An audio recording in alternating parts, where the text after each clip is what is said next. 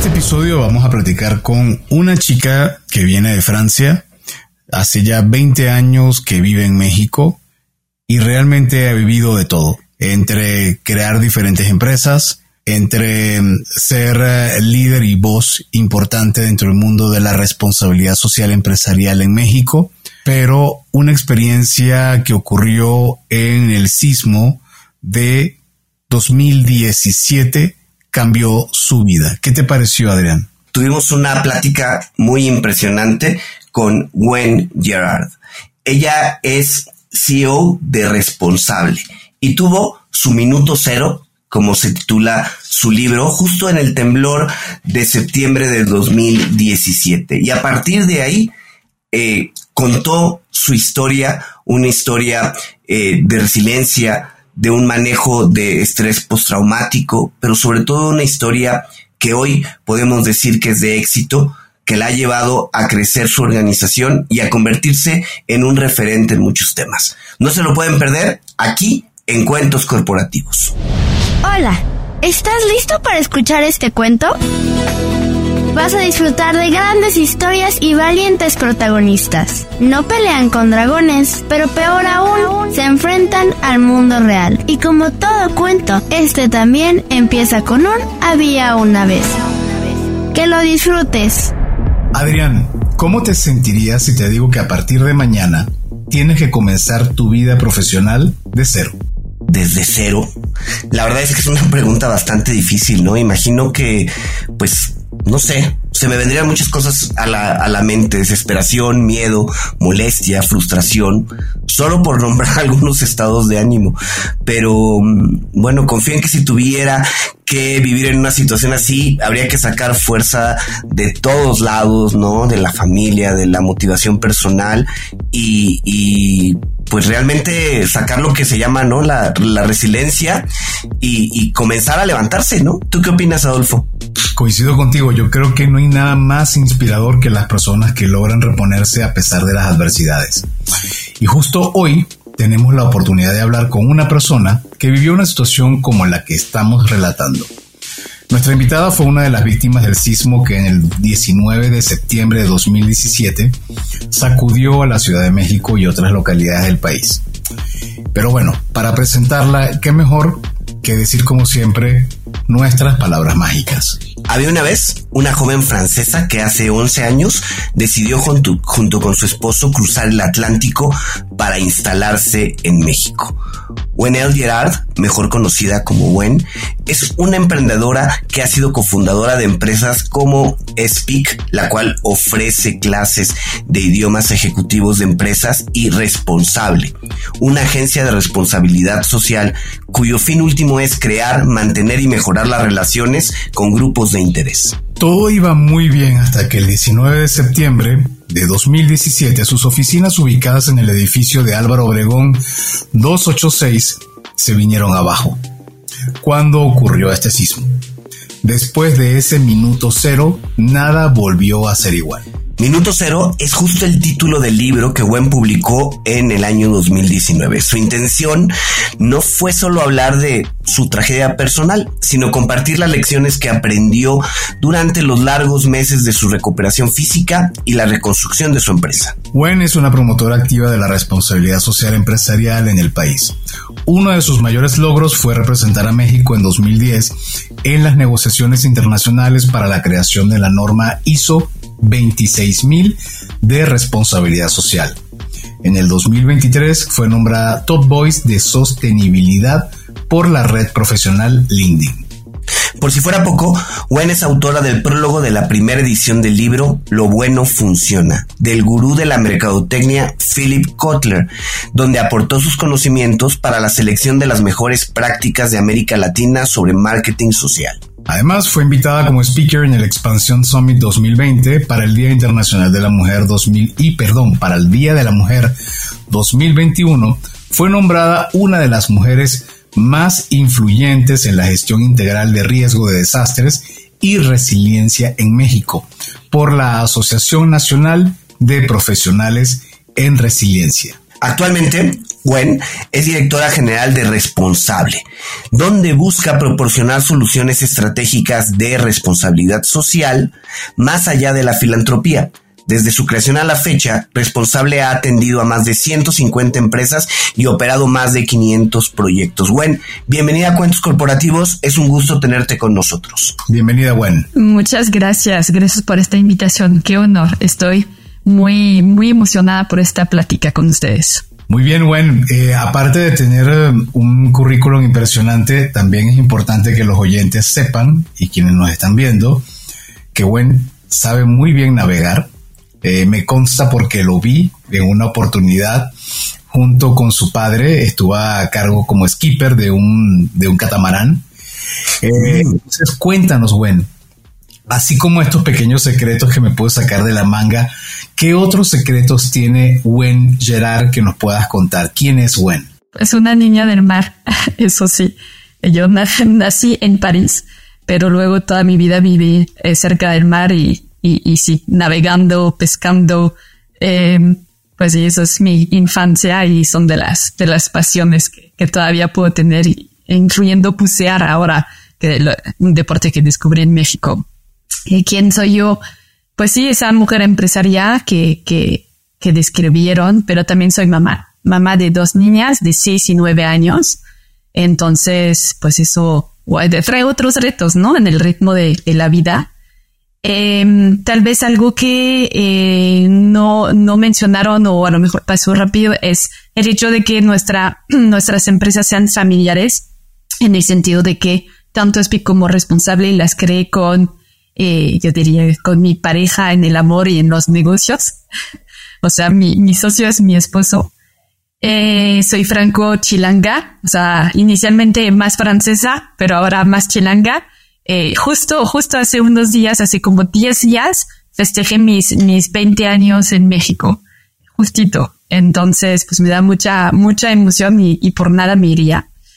Eh, ¿Qué más les diría? Pues que tengo una clara tarjeta de viajera frecuente al mundo de las adversidades e incertidumbres, pero pues así es la vida.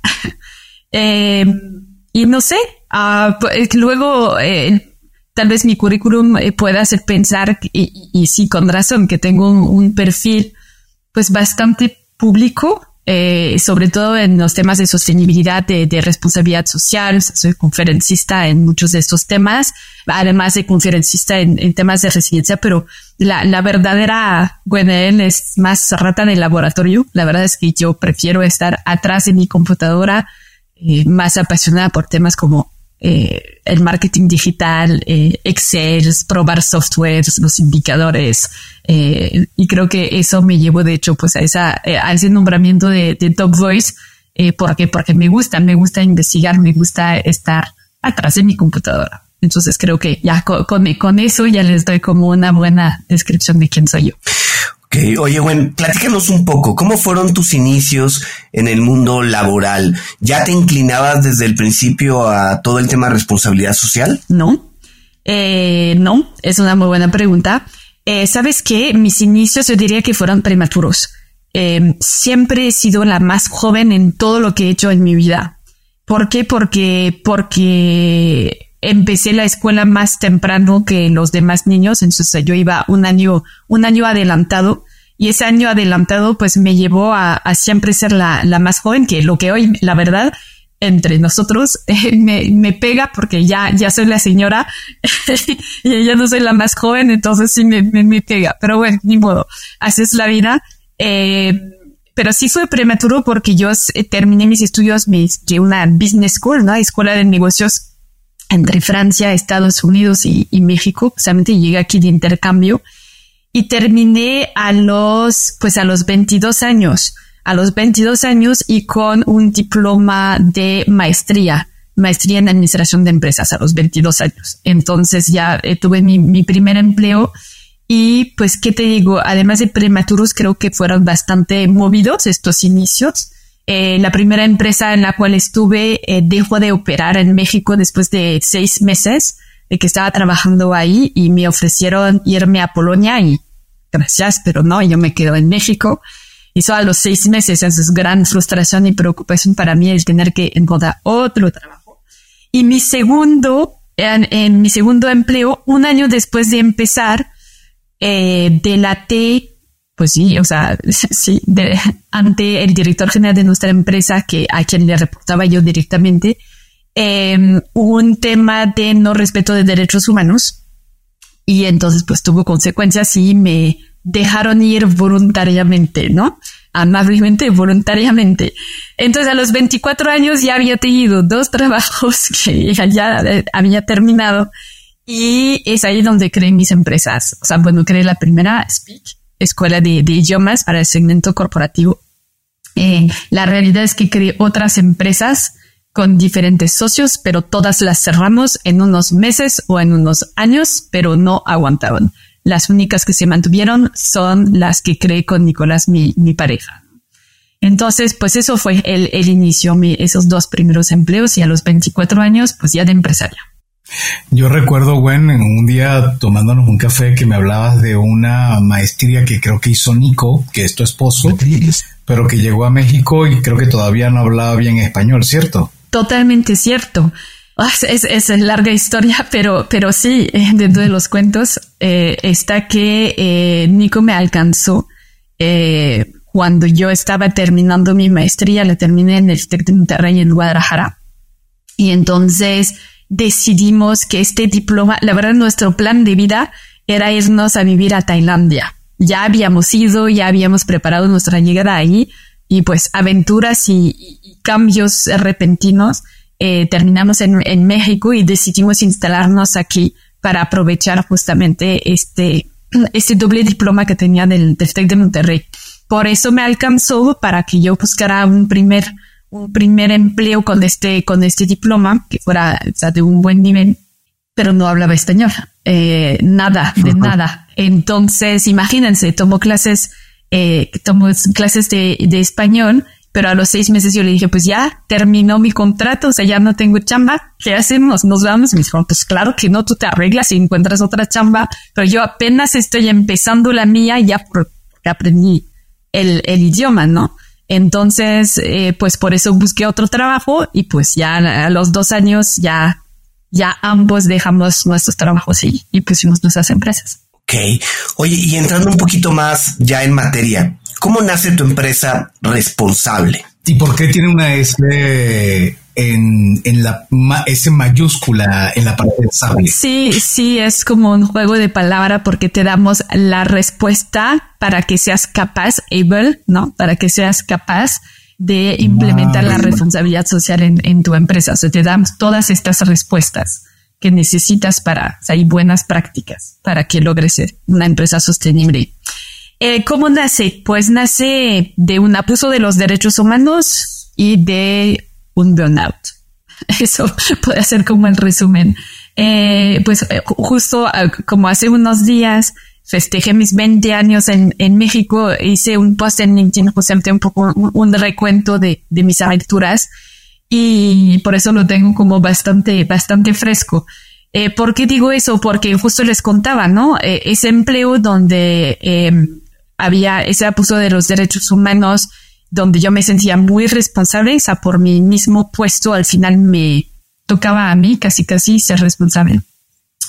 Entonces, pues no podía aceptar esta, esta situación y por eso lo, lo, comenté con, con el director general y entonces, pues de ahí me pidieron irme.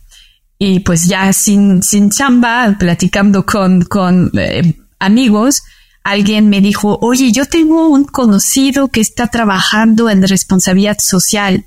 Y yo pues no tengo idea de qué me estás hablando, no, yo nunca he escuchado ese término.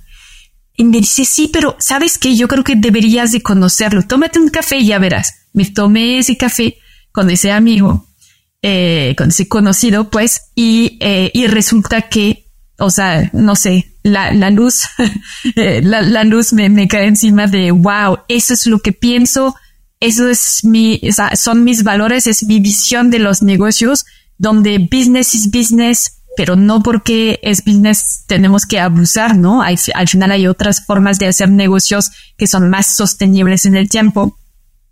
Y entonces ya me, me, me pongo a trabajar como consultora independiente en responsabilidad social empresarial, ¿no? Y en paralelo, porque pues al final ponerte como consultora a los 24 años, pues no funciona. La neta, no funciona. Entonces, en paralelo, nos estamos muriendo de hambre y por eso, eh, como cada vez más personas nos piden clases de francés, porque nos ven como los pequeños franceses aquí en México, decimos, es que hay, hay, hay una necesidad. Vamos a crear una escuela de francés.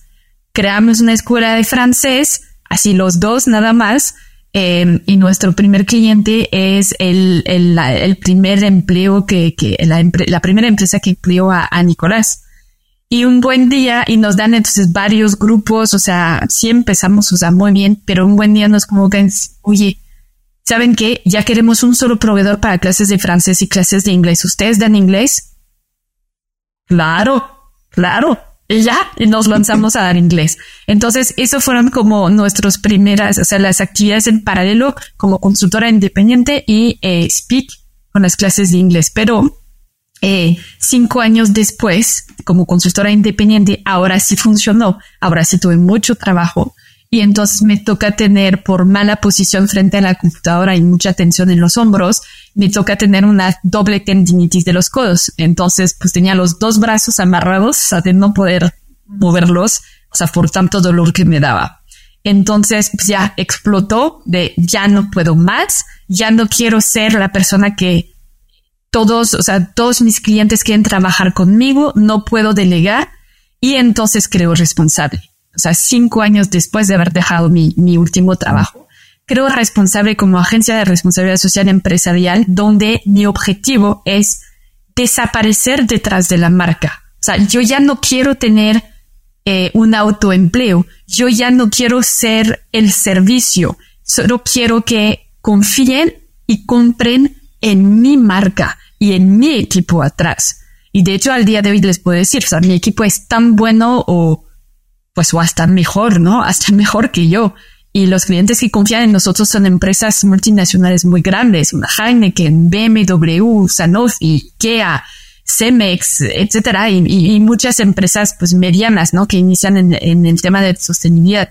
Entonces, así ha sido el, el camino, así nace responsable como con esa idea de tener una marca y yo esconderme atrás. Y bueno, tu marca va evolucionando y va creciendo, va creciendo tu grupo y nos encontramos con la fatídica fecha del 2017. Cuéntanos un poco cómo viviste esa situación estando en Álvaro Obregón, en Condesa, si mal no recuerdo, ¿no? Sí, el límite Condesa Roma. Exactamente. Cuéntame cómo, cómo estuvo eso. Eh, pues es como, como un cuento o más como una película de, de James Bond, ¿no? De que solo ocurre en las películas. Eh, pues mira, nos tocó estar en uno de los edificios que, que justo se derrumbó.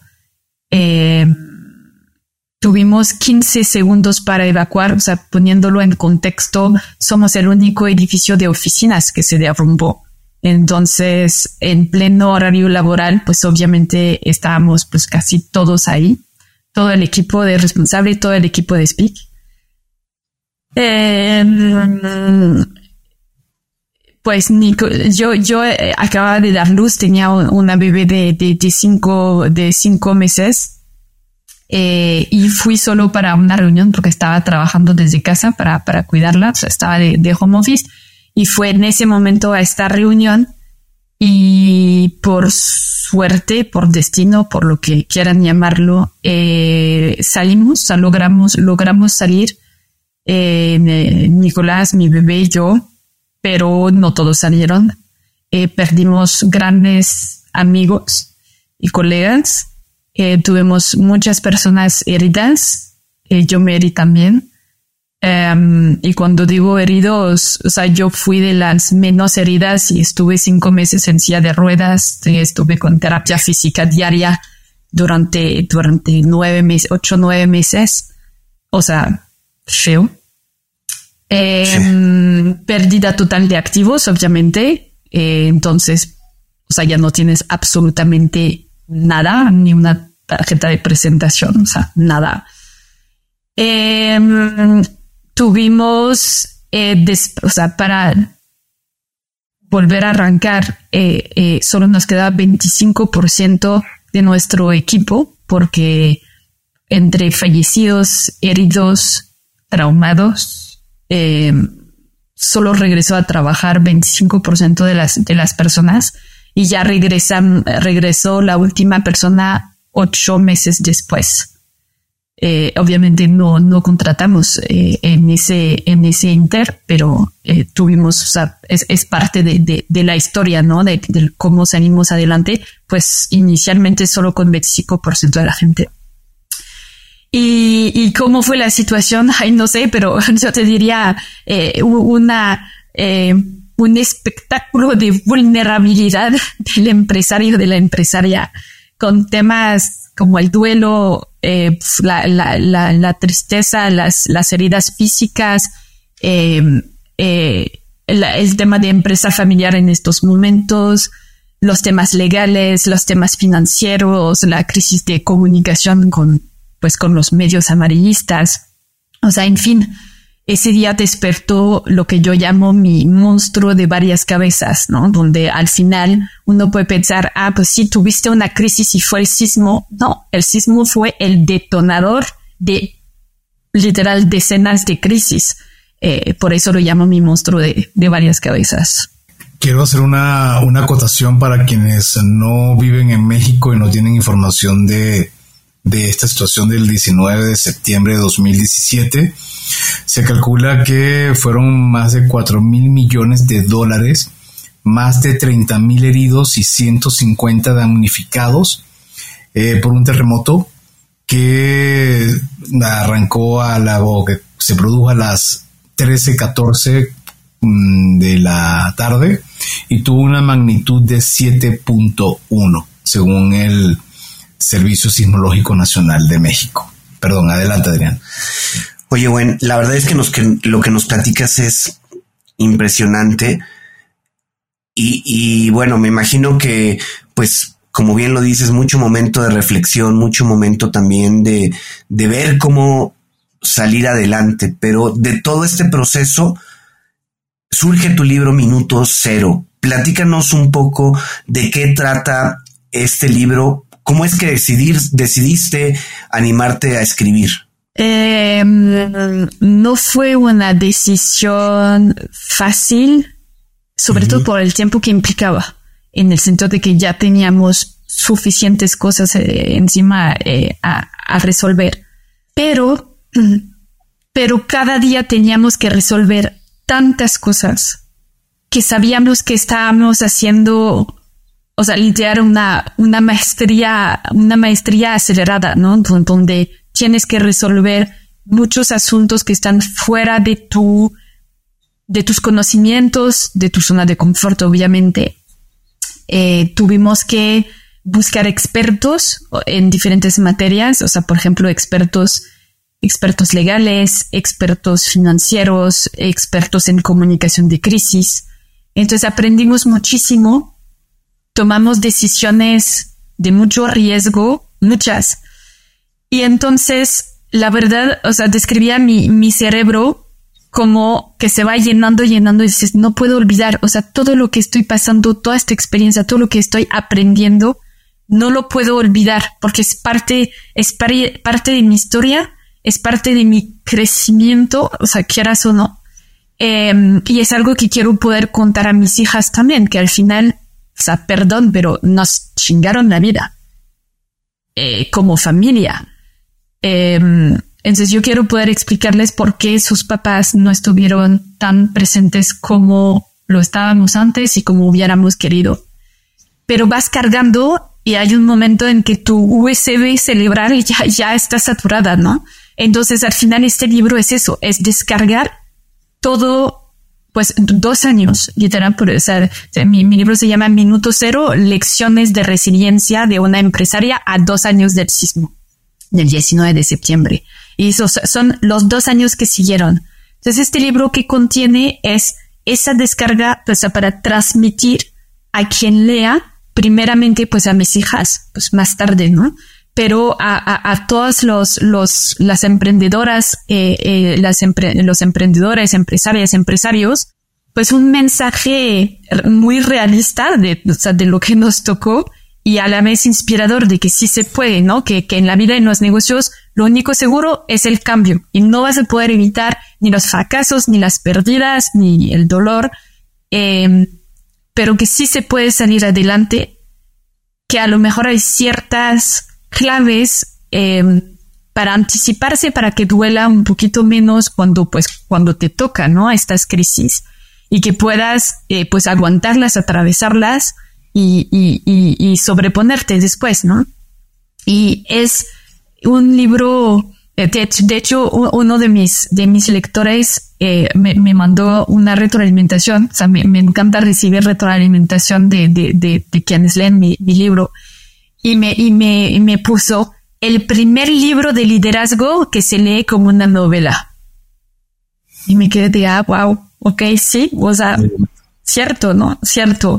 Porque en ese libro justo, eh, o sea, hablo mucho de, de qué significa el éxito, el fracaso, o, o, no sé si hablo mucho de eso, pero hago reflexionar, ¿no? ¿Qué es el éxito? O sea, ¿cuál es su definición? Es cuando tienes más dinero posible, la empresa más grande posible, o, o, o hay otros criterios ¿no? más personales.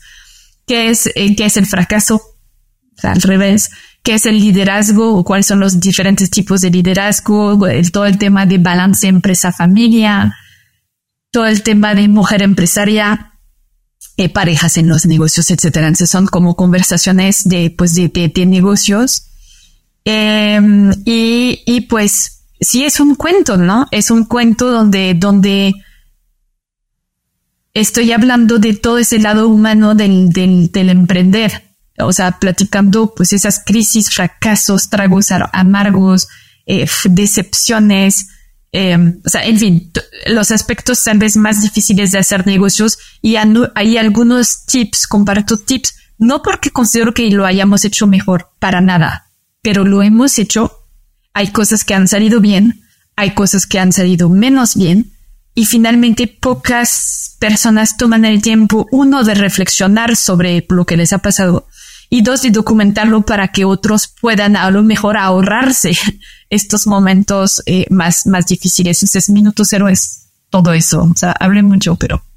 Te voy a preguntar, Gwen. Bueno, primero quiero comentar algo. Minuto cero, eh, no lo comentamos en la introducción, pero forma parte de un caso de análisis en el IPADE Correcto. ¿Cierto? Sí, correcto. el IPADE, eh, documentó eh, nuestro, pues nuestro caso, em, como, como parte justamente de, un tema de, resiliencia, de, de, recursos humanos y es caso de estudio eh, relacionado también con el CIMAT, que es el Centro de Investigación de la Mujer en la Alta Dirección, justamente porque por yo ser como la protagonista de este caso, correcto. Entonces, justo esa pregunta es la que te quiero hacer. Se habló mucho de la palabra resiliencia durante el COVID.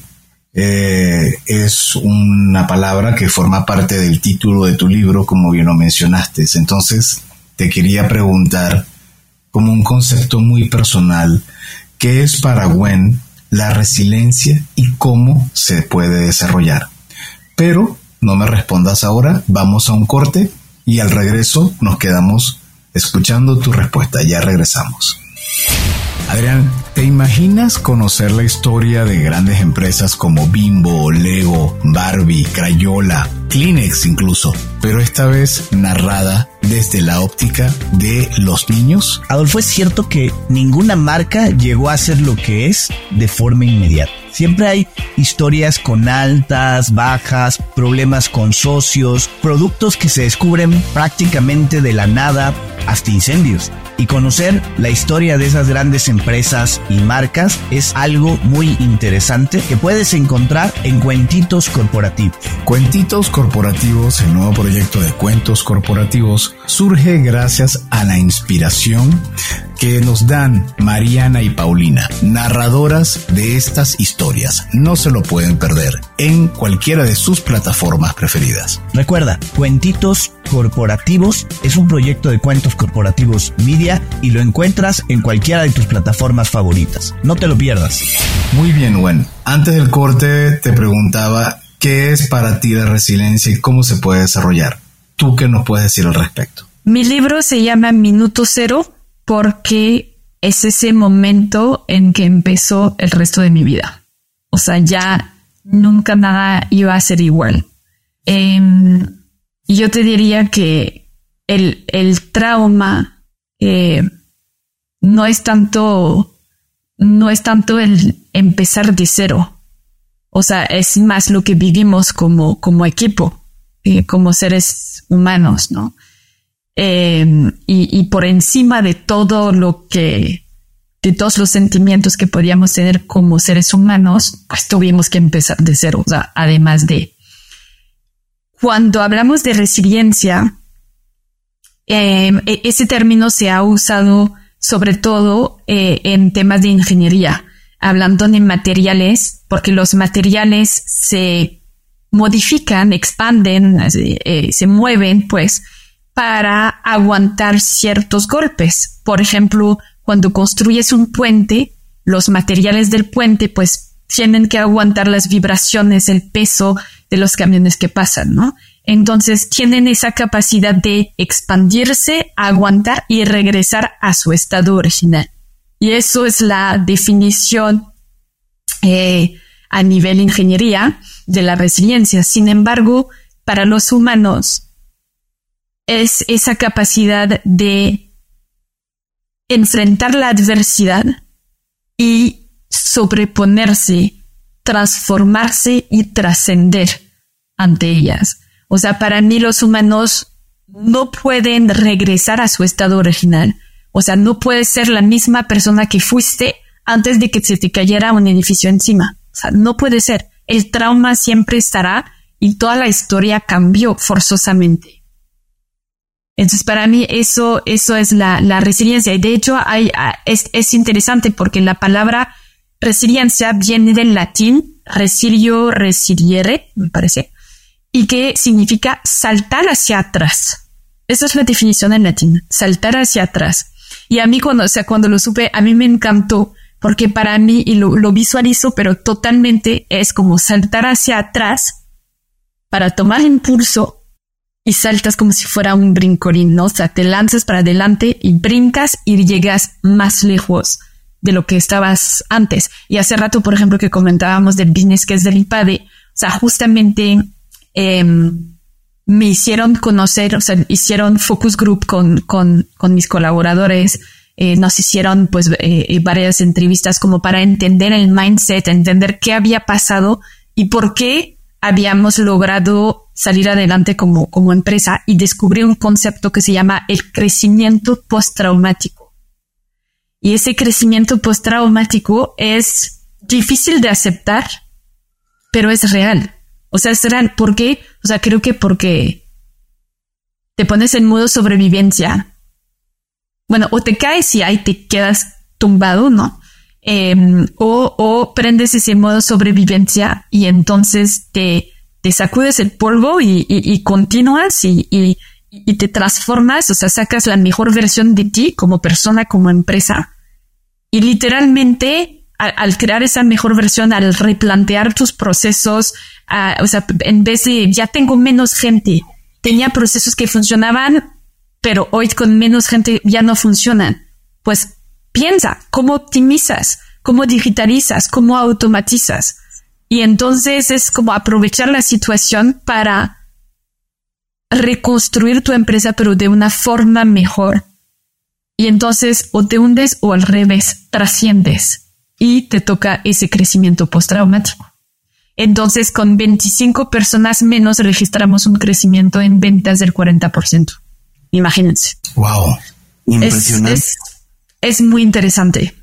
Después viene la caída, o sea, no piensen que, wow, para adelante, para arriba. Después, o sea, es un monstruo de varias cabezas y ese monstruo de varias cabezas nos sigue persiguiendo el día de hoy, a seis años. Claro, menos fuerte, menos, menos constante, no a diario, pero, pero al final hay crisis que a lo largo de los años han, han aparecido. Pero en, ese momento inicial, o sea, el primer año, crecimiento postraumático. Oye, bueno, ¿qué le recomendarías a alguien que, que quiere desarrollar su resiliencia? ¿no? Alguien que a lo mejor está buscando cómo ser más flexible, cómo poder adaptarse mejor, ¿qué le recomendarías? Eh, ver unas de mis conferencias, ah. eh, que me siga en LinkedIn para enterarse de la próxima vez que doy alguna conferencia. Em, ahí te, o sea, tengo varios, varios tips, pero creo que lo primero, y lo, mencioné hace rato, hablé de vulnerabilidad. Cuesta trabajo reconocer su, su vulnerabilidad.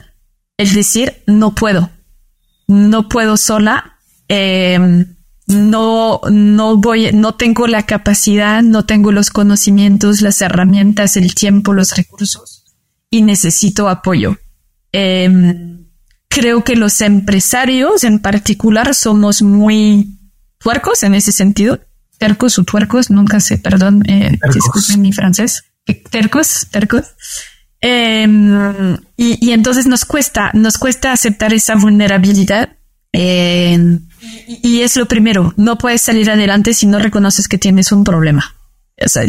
y después, y después tengo muchas recomendaciones, pero les diría pasito a pasito, como cuando uno busca subir una montaña, ¿no? Es subir el, Everest, que te falta oxígeno, vas paso a paso. El, punto es avanzar pero finalmente cada pasito te acerca más de la cima y tienes que celebrar cada uno de estos pasos porque si no, em, yo, siempre digo que, que, la, resiliencia es eh, una carrera de resiliencia y no un sprint.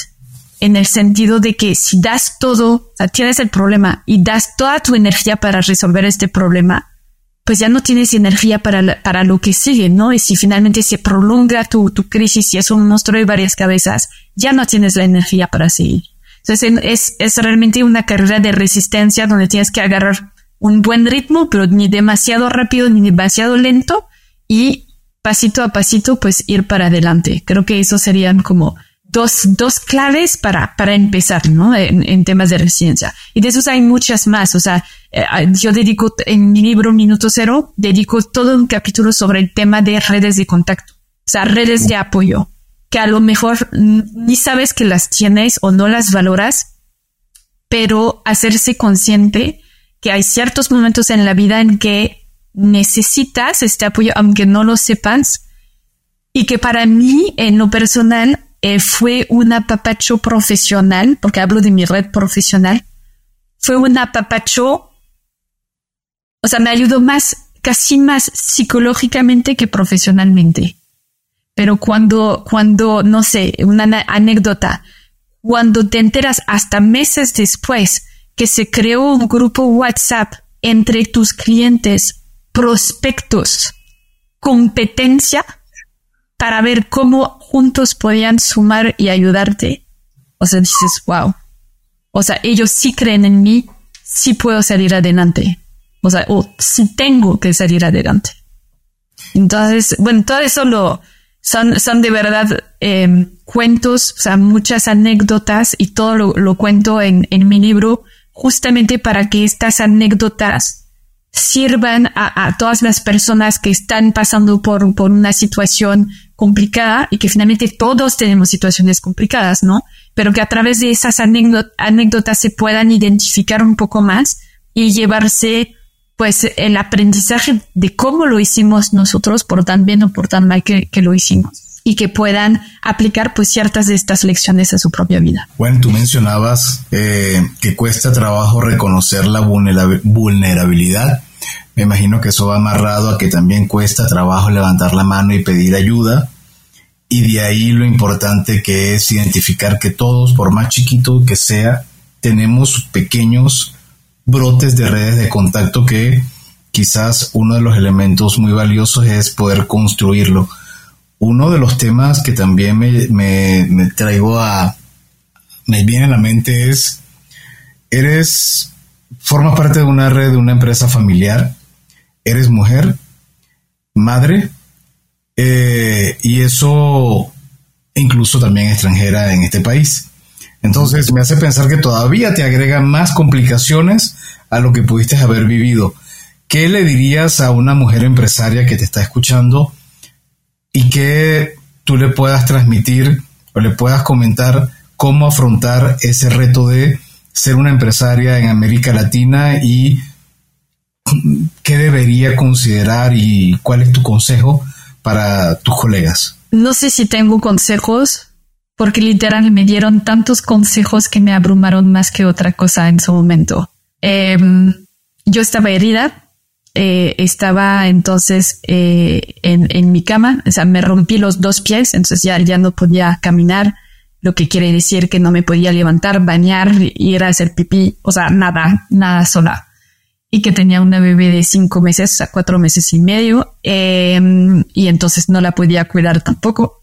Y entonces ahí, o sea, sabes que todo el mundo quiere como ayudarte y sumar, y entonces ahí los que me dijeron, oye, o sea, te tienes que cuidar tú, o sea, eres mamá y tú como persona necesitas descansar, necesitas recuperarte físicamente, el trabajo espera. Y yo, pues sí, pero si yo no trabajo, no hay ingreso. Y, y, me he tardado muchos años en, construir lo que tengo hoy. Y otras voces que decían, no, pues no puedes abandonar la empresa, o sea, la empresa es prioritaria, o sea, ya, ya atravesaste tanto que tienes que dar todo para la empresa. Sí, pero también estoy físicamente muy mal, tengo el duelo que me está pegando muy fuerte, tengo mis hijas que me necesitan en este momento más que en, cualquier otro. Entonces yo estaba como que entre dos, dos aguas, ¿no? De, de, pues, ¿para dónde voy? ¿Cuál es el camino adecuado? Y no hay uno adecuado. O sea, ¿cuál es el menos peor de los dos? Entonces, yo creo que, o sea, mi principal recomendación es escucha, escucha la opinión de los demás, pero no tomes la decisión de la, la, la opinión de los demás como, como algo qué es lo mejor para ti, sino que sigue tu, tu instinto y sobre todo no te apresures en tomar las decisiones. En mi caso, se fue dando solito poquito a poquito. O sea, hubo como que ciertas anécdotas que despertaron, digamos, un, un lado, o sea, el lado más personal de no, pues sí, o sea, hoy, hoy me tengo que ir más hacia el lado personal, mis hijas, cuidado personal. Y otros momentos que despertaron más la parte empresarial, no, pues sí, o sea, claro que tengo que hacer tal cosa o hoy tengo ganas de eh, seguir adelante con, con, tal o tal eh, tarea pendiente. Em, pero las cosas se van dando, eh, dando. Em, yo, yo, siempre digo también, eso también pasará. O sea, aunque estés en el hoyo, en algún momento pasará. Entonces, pues aguántate aguántate y cada día que pasa es un día más cerca de estar un poquito mejor y tal vez dure meses y tal vez dure años. Pero la realidad es que cada día que pasa es uno menos. Entonces, aguantar. Yo repito, lo de la carrera de resistencia. Eso, eso es mi, es mi mensaje y más para las mujeres que traemos, primero creo que traemos un cerebro muchísimo más acelerado y con, y viendo todas las las vertientes, ¿no? De, de, no, pues es que mi trabajo, pero mi familia y que la limpieza de la casa y que no sé qué, no sé cuánto. O sea, es horrible. Es horrible porque así no debería de ser, pero nos, se nos prende más el cerebro en ese sentido y nos quita más energía y nos satura y nos tumba mucho, mucho más. Entonces, eh, pues sí, nosotras las mujeres tenemos estas preocupaciones, pero valemos eh, pues tanto o hasta más que, los hombres justo por, por, por esta presión que nos ponemos a nosotras mismas. Entonces, pues pasito a pasito y sí se va a resolver de alguna forma. Bueno, en Cuentos Corporativos tenemos unas preguntas que compartimos con todos nuestros invitados, ¿no? Y no podrías ser la excepción. Nos interesa también, pues, conocer eh, tus respuestas, ¿no? ¿Te gustan los cuentos? Pues sí, como mamá de niños chiquitas, sí, claro. ¿Y tienes algún cuento favorito o escritor de cuentos favorito? Favorito, favorito, favorito, eh, no. Eh, tal vez por experiencias personales recientes, eh, me gusta mucho Jean Perrault, o sea, que es el autor, por ejemplo, de La Bella Durmiente. hace poquito fui en uno de los, de los castillos de la Loire. En, en, Francia, la Loire es un, es un río y, y, es un río en el cual, o sea, en los bordes de los, de, de, de, del cual eh, muchos reyes franceses construyeron sus castillos y unos castillos absolutamente increíbles. Y visité uno de ellos donde dicen que Champero justamente fue inspirado y escribió este cuento de la Bella Durmiente. Entonces, pues con mis... Y, en el castillo, o sea, cuando lo visitas, eh, te, hacen revivir el cómo se quedó Champeo, o sea, cómo, cómo estaba todo el entorno, ¿no? Cuando estuvo ahí escribiendo el cuento y también te hacen revivir literalmente el cuento dentro del castillo. Entonces fue una experiencia, o sea, maravillosa y siento que a nivel eh, eh experiencia literal como cliente, como turista, o sea, fue, fue una maravilla. Eh, el storytelling es, es muy bueno de cómo, cómo crear, o sea, es, pagas tu ticket para un castillo, pero finalmente se vuelve toda, toda una experiencia para, para el cliente. Eh, es una buena lección, ¿no? De cómo, cómo haces que tu cliente se vaya, eh, vaya más, más allá de la transacción comercial, sino que realmente tenga este, esta experiencia, es, sumergirse. Entonces, eh, sí, por eso tengo más presente este cuento en este momento, pero no es que tampoco sea mi favorito, pero, pero se me hace padre el, lo que hicieron. Muy bien. ¿Y algún libro que nos puedas recomendar que no sea Minuto Cero? Ah. Eh, que tú consideres que, mm, que, transmite o que tú le, se lo recomendarías a tu mejor amiga o amigo? Eh, mira, te puedo contestar de dos formas. La forma sincera y la forma no sincera. ¿Por qué?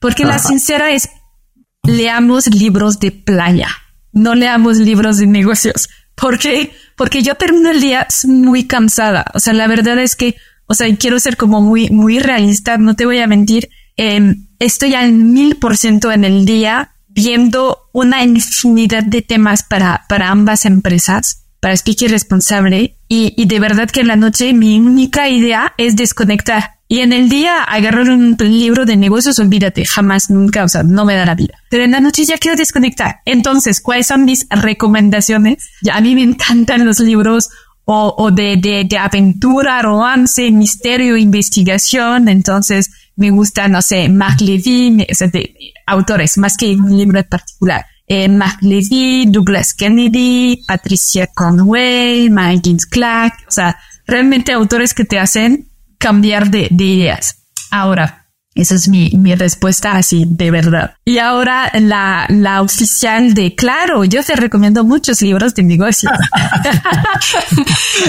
Esto de los libros de negocios, eh, que tenemos un montón en la casa, pero la verdad Nicolás es quien los lee más que yo. A mí me da el resumen, buenísimo. Es mi chat GPT humano.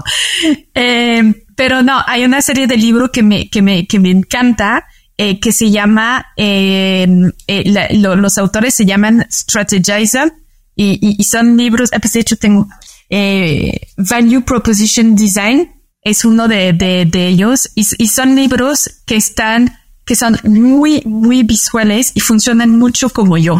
O sea, hay muchos post-its, gráficas, preguntas para hacerte reflexionar justo para, o sea, para todo lo que es reflexionar sobre tu marca, tu oferta de productos, tu posicionamiento, o sea, traen ahí muchos temas y hay varios, varios libros. Y lo que me encanta como libro de negocio es justamente la forma en que está concebido, como casi, casi una, es una guía eh, y un, un libro de ejercicios.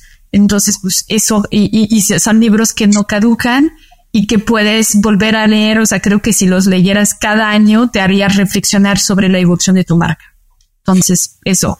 Y luego, obviamente, pues tantos los libros de soft skills, ¿no? O sea, esto resiliencia, liderazgo, gestión de la incertidumbre, que hay un, un montón y que, y que siento que son muy interesantes también. Excelente. Ok, bueno, ¿alguna aplicación móvil o gadget tecnológico que recomiendes, que utilices en la vida diaria o en lo profesional? A ver, estás hablando a la super fan de softwares. Eh, la verdad es que en muchos, no, hay muchos empresarios, o más bien muchos empresarios no toman el tiempo o no tienen la curiosidad o a lo mejor se bloquean porque les da miedo, ¿no? La tecnología. Pero nosotros a diario en la empresa, te lo juro que usamos mínimo 30 softwares diferentes. O sea, tenemos, o sea, tratamos de simplificar, digitalizar, automatizar un máximo de las tareas. O sea, y cuando, cuando alguien tiene, o sea, siente que está haciendo una, una tarea repetitiva, o sea, talacha, a ver, ¿cómo lo podemos, cómo lo podemos automatizar? De hecho, de hecho, después del sismo, una de nuestras primeras decisiones fue invertir en un sistema ERP propio. Invertimos eh, varios millones de pesos justo después del sismo. O sea, en un momento en que financieramente estamos muy mal, le apostamos a invertir justo en la digitalización y automatización de mucha, de, mucha talacha, justo para poder em, en el momento compensar la ausencia de varias personas pero no para quitar sus puestos, nada más para esperar a que regresaran. Y por otra parte, hacer que cuando regresaran, regresaran para trabajar, dar valor agregado, no para hacer talacha. O sea, sino que queremos aprovechar el potencial de, cada persona. Entonces, mira, yo tengo software para todo. Primero, pues ChatGPT, mi asistente personal, una maravilla. Eh, yo soy, estoy convencida.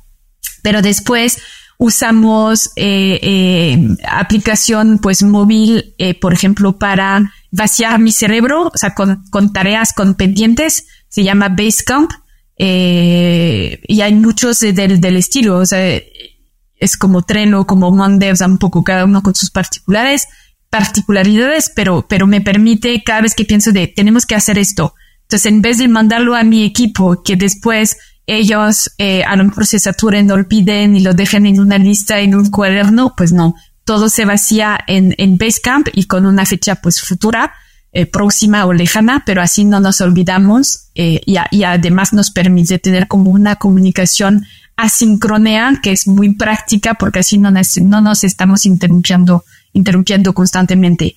Eh, tenemos, no sé, una herramienta como eh, Trackaby, que es para registrar nuestras horas, que es muy útil para una empresa de asesoría, ¿no?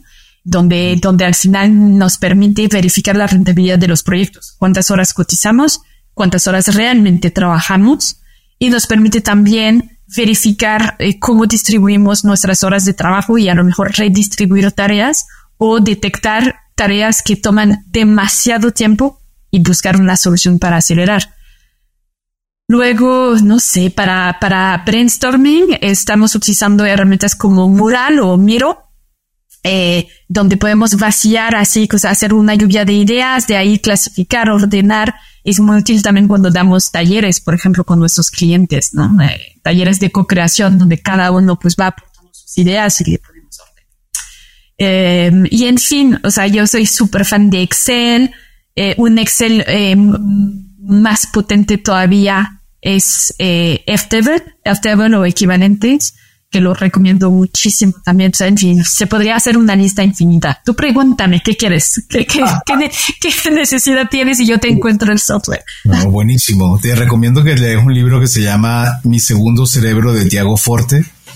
Y, y, hace una, una comparación de cómo puedo utilizar diferentes plataformas como la, todas las que mencionaste para evitar que tu cerebro normal o el, tradicional esté lleno de temas que tienes pendientes por hacer. Entonces, muy buen libro. exactamente eso. Lo voy a leer, lo voy a leer. Muchas gracias. Dos o tres empresarios latinoamericanos que consideres que estén marcando tendencia y que sugieres seguir. Pues no te voy a contestar directo, porque lo primero que me viene a la mente son todas estas personas que sigo en LinkedIn y que no son dos o tres, que son, que son muchas más y que, y que admiro y que me, me enseñan eh, a diario, ¿no?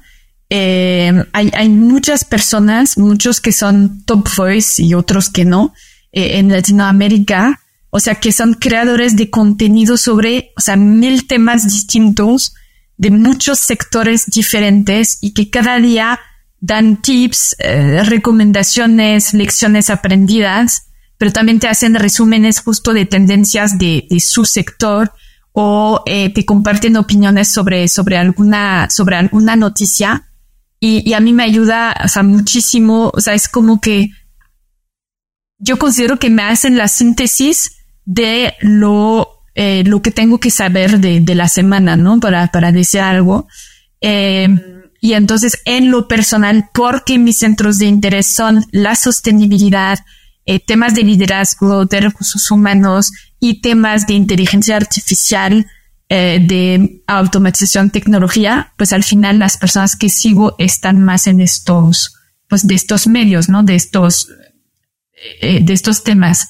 Pero finalmente, pues te, cada uno puede encontrar ahí, creo, a, a los creadores de contenido que son los más afines a sus necesidades y creo que de alguna forma marcan tendencia porque justo retoman las tendencias, te hacen las, se retoman las, las principales y dan su opinión experta en la materia. Entonces, yo, yo invito mucho a eso de, de, de crearse su propia lista de, de, de, de expertos. Expertos.